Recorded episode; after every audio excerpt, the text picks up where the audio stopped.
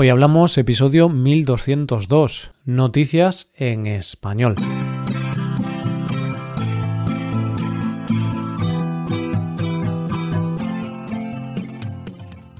Bienvenido a Hoy Hablamos, el podcast para aprender español cada día.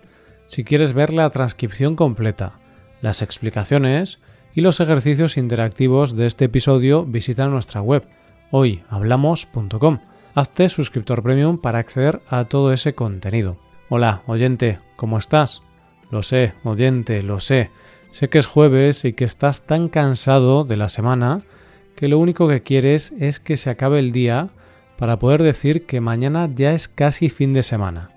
Así que sin más, vamos con las noticias de hoy. Empezaremos con la historia de dos mejores amigas, seguiremos con una niña que tiene muy claro lo que quiere y terminaremos con un chico que encontró un secreto en su casa.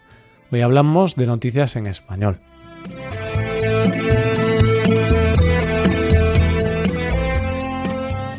Se suele decir que quien tiene un amigo tiene un tesoro, y no creo que haya afirmación más cierta en el mundo. Pero atención, porque digo amigo, no conocido, no colega, no. Hablo de amigo en mayúsculas. Esa persona que está siempre, siempre. Aunque tú no lo pidas, ella sabe que lo necesitas. Hace poco leí una publicación, de no recuerdo quién, que decía algo así como que hay amigos que son hermanos, pero en amigos. Y sinceramente me parece una verdad inmensa. Pero también es cierto que con los amigos de verdad, esos que hace muchos años que sois amigos, como en toda relación duradera, ha habido momentos complicados o momentos de tensión en la relación, donde la amistad ha estado en un momento bajo y ambos habéis tenido que poner de vuestra parte para que esa amistad siguiera hacia adelante. Pues hoy, en nuestra primera noticia, vamos a ser testigos de una gran amistad entre dos amigas, y cómo lucharon para que la amistad no se rompiera. Hay que decir que esta historia la sabemos gracias al Twitter de la escritora infantil Ana Campoy, y es que la historia que vamos a conocer la vivió ella en primera persona, mientras firmaba ejemplares de sus libros en la Feria del Libro de Madrid, y que tiene por protagonistas a dos niñas, dos mejores amigas. Estas niñas, de las que no se ha dado su identidad, Solo sabemos que sus iniciales eran C y M, se acercaron al puesto donde estaba Ana para comprar un libro y que se lo firmara la escritora. Hasta aquí todo bien. Pero resulta que una de ellas se dio cuenta de que no tenía dinero para el libro, así que le dijo a su amiga que le dejara dinero. Solo tenían dinero para un libro, pero el problema era que cada una quería un libro diferente. La que no tenía dinero le pidió por favor a la otra que comprara el que ella quería, porque le hacía mucha ilusión, a lo que la que tenía el dinero aceptó. Y lo más tierno de esto es que la niña miró a la autora y le dijo Es que es mi mejor amiga. el caso es que la que no tenía dinero se sentía culpable y le dijo a la amiga que no era justo y que buscarían el dinero por donde fuera, que de allí se iban con los dos libros. Pero no hubo manera, la feria iba a cerrar y ellas no tenían el dinero.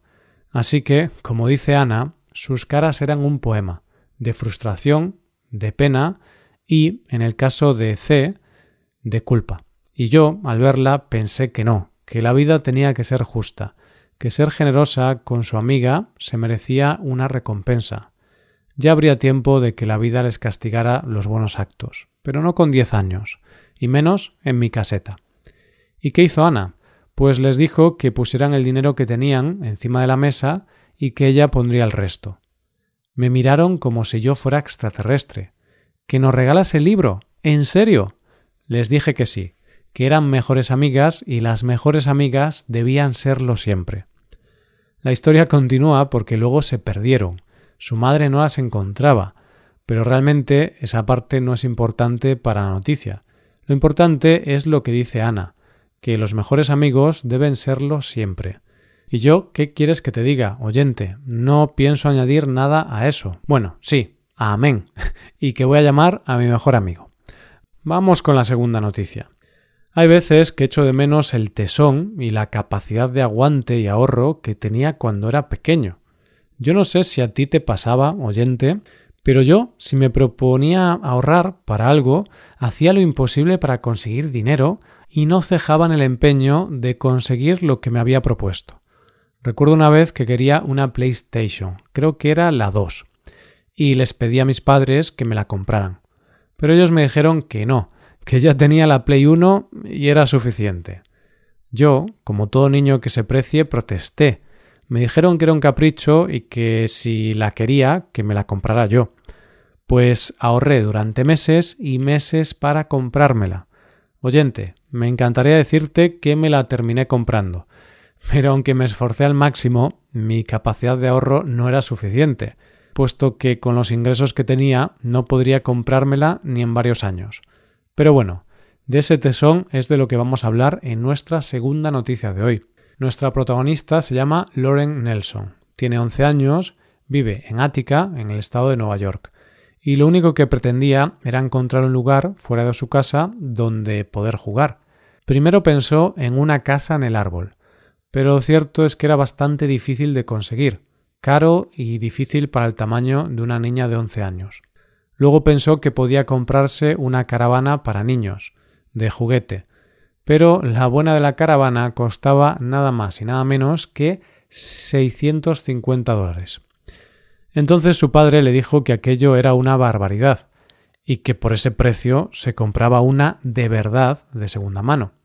Esa idea hizo una especie de clic en su cabeza y sin decir palabras se subió a su habitación para ver cuánto dinero tenía ahorrado, y se dio cuenta de que tenía bastante. Así que puso en marcha su plan. Con ese dinero se iba a comprar una caravana de verdad, que aparcaría frente a su casa y que se convertiría en su lugar de juegos. La niña lo tenía claro, y como le suele pasar a las personas decididas, una oportunidad se presentó en su puerta, porque un vecino suyo vendía una caravana Sunline Sunrise de 1988 por 500 dólares. Loren no tenía ese dinero, pero sí carácter y determinación. Así que se plantó delante de su vecino y regateó con él tanto es así que consiguió la caravana por el precio que quería, 400 dólares, que era todo el dinero que tenía.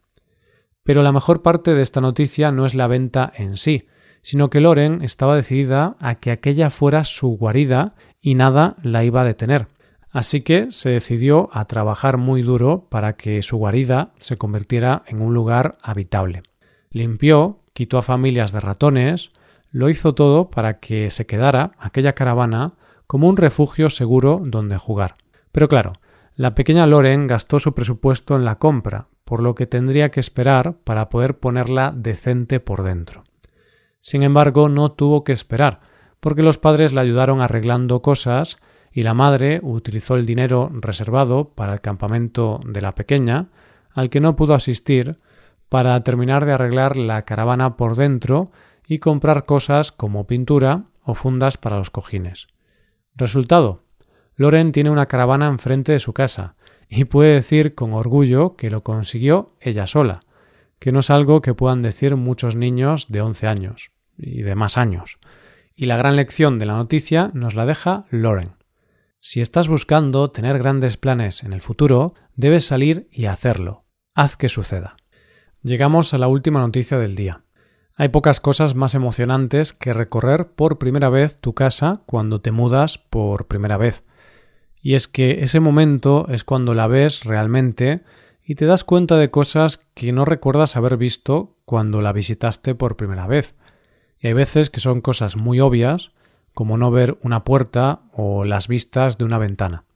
Pues bien, esto llevado al extremo es lo que le ha pasado al protagonista de nuestra última noticia de hoy.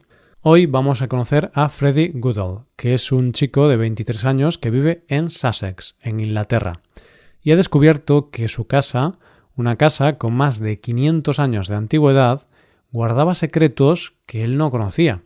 Todo empieza cuando está comparando fotos antiguas de la casa, ya que había sido una institución educativa en el 1900, y se da cuenta de que había algo raro en la estantería del salón, Después de quitar los libros descubre como una especie de trampilla que al abrir le lleva a la gran sorpresa de la casa. Allí hay otra habitación oculta. Pero la cosa no queda ahí, Porque lo cierto es que al entrar en la habitación se da cuenta de que hay un pasadizo que lleva a otras habitaciones e incluso escaleras que le hacen descubrir nuevas habitaciones y más pasadizos. Tanto es así que llegó un momento en que Freddy se dio cuenta de que estaba en el sótano. Es decir, su casa tenía una serie de pasadizos, pasillos y habitaciones ocultas. Parecía que había una casa escondida al lado de su casa. En su aventura, además, descubrió libros, pupitres, paredes llenas de nombres, con tiza, una caja fuerte con libros de 1848 con datos sobre la casa y más secretos escondidos. Freddy tiene una teoría sobre ese entramado de pasillos y habitaciones. Estas son sus palabras. Creo que eran pasillos de sirvientes que corrían por debajo de la casa y utilizaban para ir y venir de sus habitaciones. Y puede que ahora te estés preguntando qué ha hecho Freddy con las habitaciones, porque podría ampliar bastante su casa. Pero lo cierto es que las ha dejado tal y como las encontró, porque dice que le gusta que hayan permanecido intactas 100 años. Yo la verdad es que no sé lo que haría. Posiblemente ampliaría mi casa, ya que por el precio de una te llevas una casa más grande. Pero quién sabe, igual Freddy se dedica a cobrar entradas para ver el resto de la casa escondida. ¿Y tú qué harías, oyente? Y esto es todo por hoy, con esto llegamos al final del episodio. Te recuerdo que en nuestra web puedes hacerte suscriptor premium para poder acceder a la transcripción y a una hoja de trabajo con cada episodio del podcast. Todo esto lo tienes en hoyhablamos.com. Esto es todo, mañana volvemos con dos nuevos episodios. Lo dicho, nos vemos en los episodios de mañana. Pasa un buen día, hasta mañana.